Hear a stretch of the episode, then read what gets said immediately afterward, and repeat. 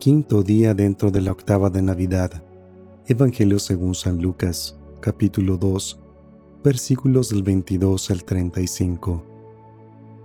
Transcurrido el tiempo de la purificación de María, según la ley de Moisés, ella y José llevaron al niño a Jerusalén para presentarlo al Señor, de acuerdo con lo escrito en la ley.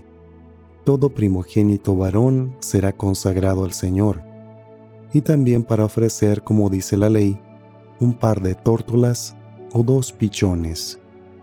Vivía en Jerusalén un hombre llamado Simeón, varón justo y temeroso de Dios, que aguardaba el consuelo de Israel.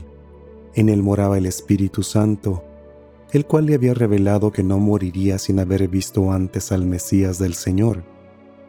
Movido por el Espíritu, fue al templo y cuando José y María entraban con el niño Jesús para cumplir con lo prescrito por la ley, Simeón lo tomó en brazos y bendijo a Dios diciendo, Señor, ya puedes dejar morir en paz a tu siervo, según lo que me habías prometido, porque mis ojos han visto a tu Salvador, al que has preparado para bien de todos los pueblos, luz que alumbra las naciones y gloria de tu pueblo Israel el padre y la madre del niño estaban admirados de semejantes palabras.